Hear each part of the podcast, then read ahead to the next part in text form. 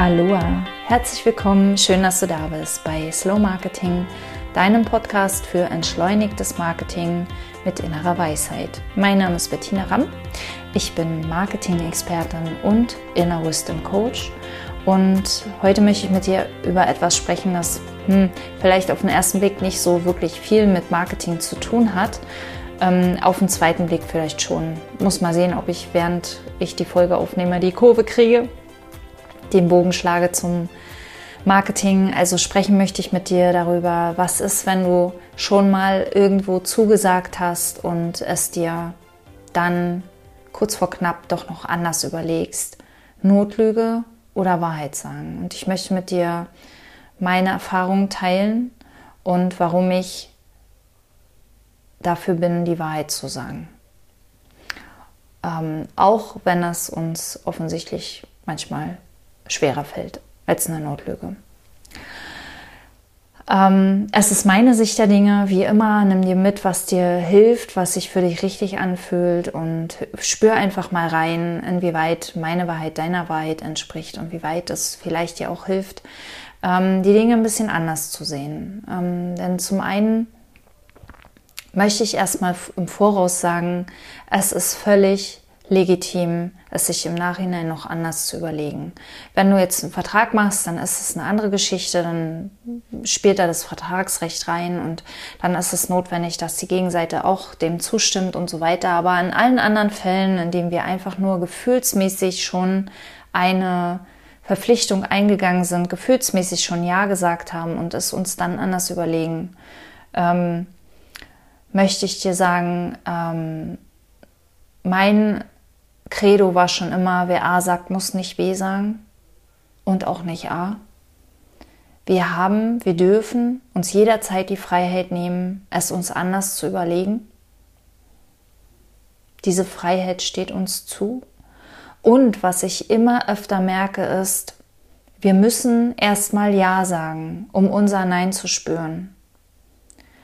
Wir können häufig erst dann spüren, dass eine Entscheidung falsch war, wenn wir sie getroffen haben.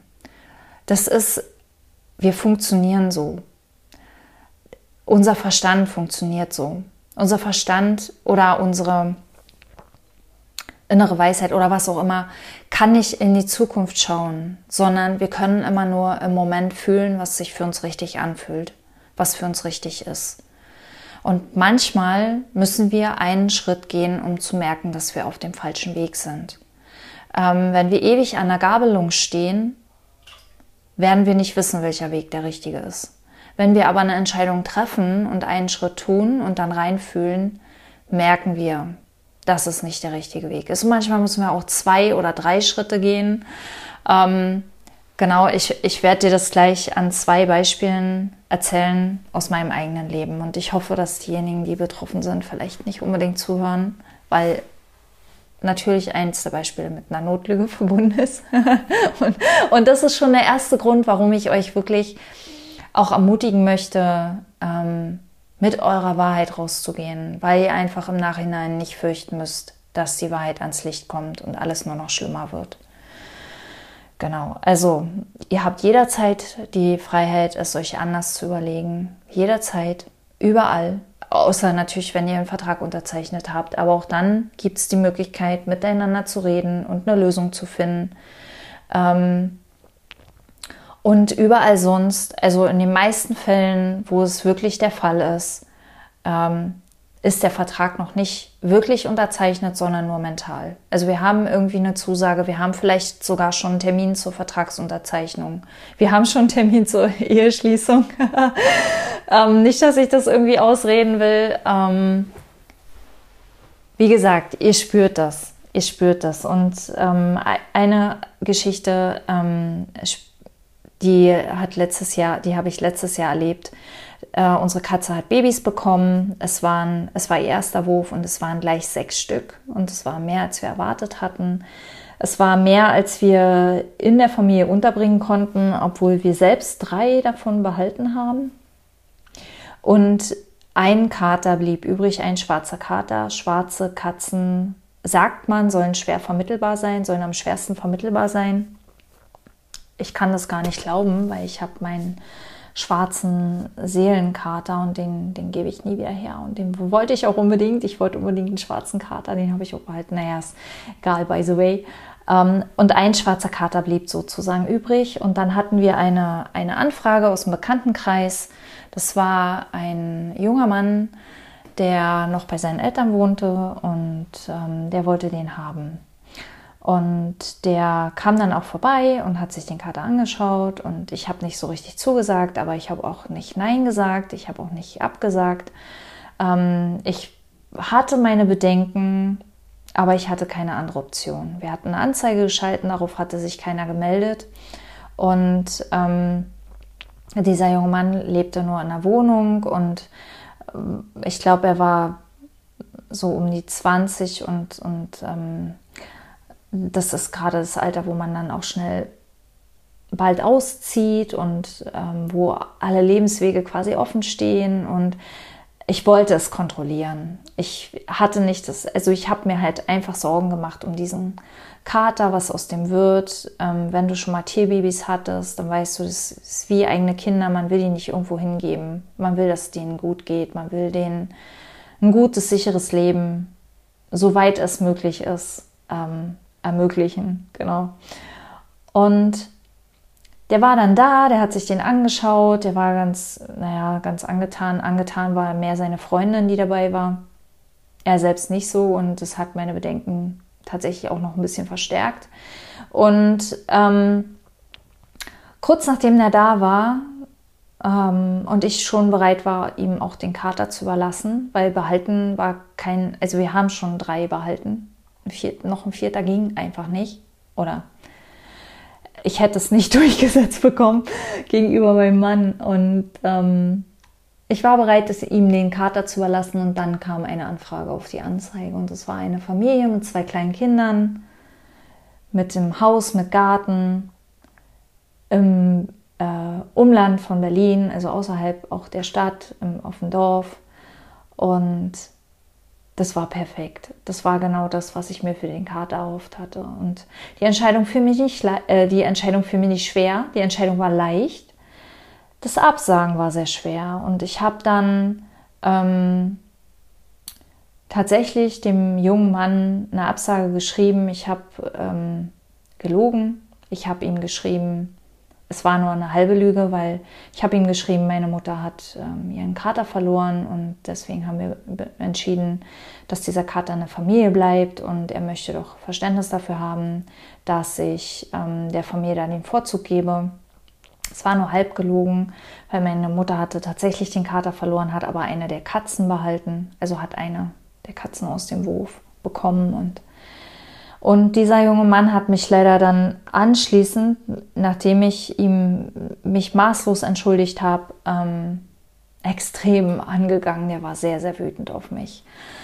Ähm, dass er sich schon so gefreut hat auf die Katze und wie ich sowas tun kann und ähm, dass er damit überhaupt kein Verständnis hat und hat mich gleich komplett blockiert und und ich habe diese Wut gespürt und ich wusste, diese Wut hat nichts mit mir zu tun ähm, hat nichts mit meiner Entscheidung zu tun. Und dennoch habe ich in dem Moment begriffen, ich hätte mich besser gefühlt, wenn ich die Wahrheit gesagt hätte.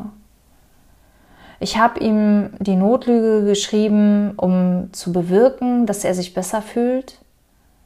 Ähm, dass, um auch zu, natürlich auch zu bewirken, dass er mich nicht aggressiv angeht.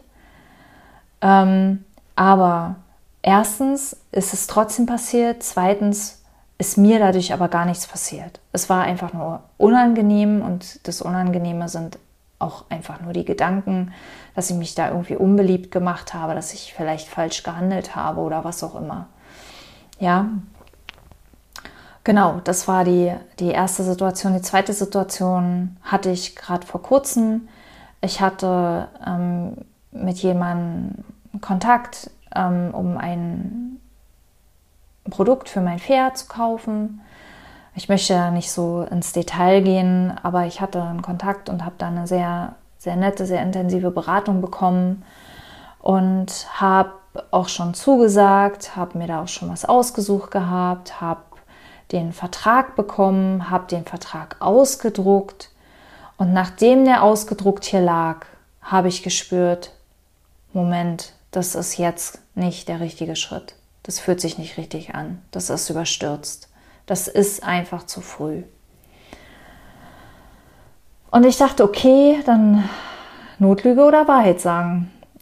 Ähm, schreibe ich ihr, mein Pferd hat sich verletzt, mein Pferd ist nicht mehr einsatzfähig, ich werde mein Pferd verkaufen, mein Pferd ist krank. Oder schreibe ich ihr, es fühlt sich im Moment für mich nicht richtig an, ich bin noch nicht so weit, ich habe mich jetzt gerade anders entschieden und ähm, melde mich wieder, wenn es sich für mich richtig anfühlt. Ich habe mich erinnert an die Situation und habe gedacht, ich kann es eh nicht kont kontrollieren, ähm, wie die Menschen reagieren. Ich schreibe ihr die Wahrheit. Ähm, für mich ist es ein Zeichen von Respekt, die Wahrheit zu sagen. Und da ich gemerkt habe, ich kann, indem ich eine Notlüge verwende, ähm, niemanden den Schmerz abnehmen von einem Nein. Ich kann, ich muss aber auch diesen, diesen Schmerz, den das Nein bewirkt, nicht, nicht auf mich nehmen. Ich muss dafür nicht die Verantwortung tragen. Ähm, seitdem merke ich, dass für mich es sich einfach besser anfühlt, die Wahrheit zu sagen. Die Wahrheit ist ein Zeichen von Respekt für den anderen und ein Zeichen von Respekt für mich selbst vor allem.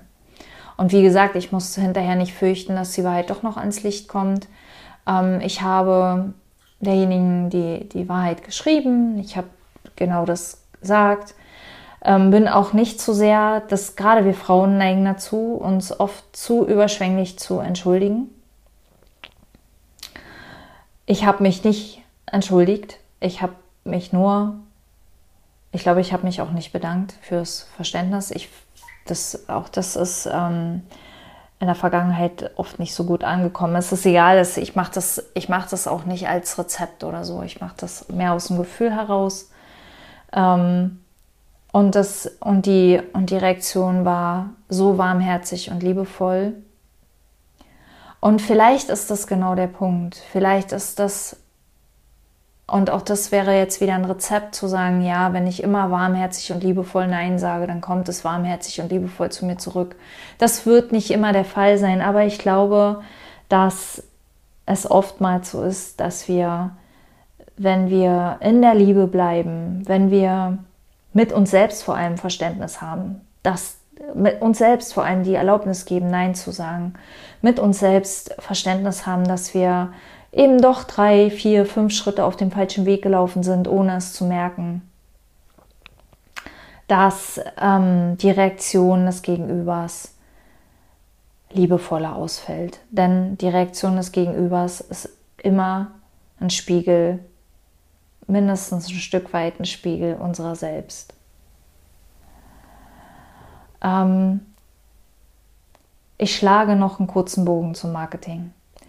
Nämlich, Marketing wird leichter, wenn du den Menschen erlaubst, Nein zu sagen. Wenn du siehst, also Nein, ein Nein zu akzeptieren, anzunehmen, ohne Schmerz zu spüren, wird für dich leichter, wenn du siehst, dass dieses Nein nichts mit dir zu tun hat, sondern dass dieses Nein lediglich bedeutet, ähm, dass die Person und das Angebot, das du gemacht hast, im Moment, im Moment, und das ist ganz wichtig, nicht zusammenpassen.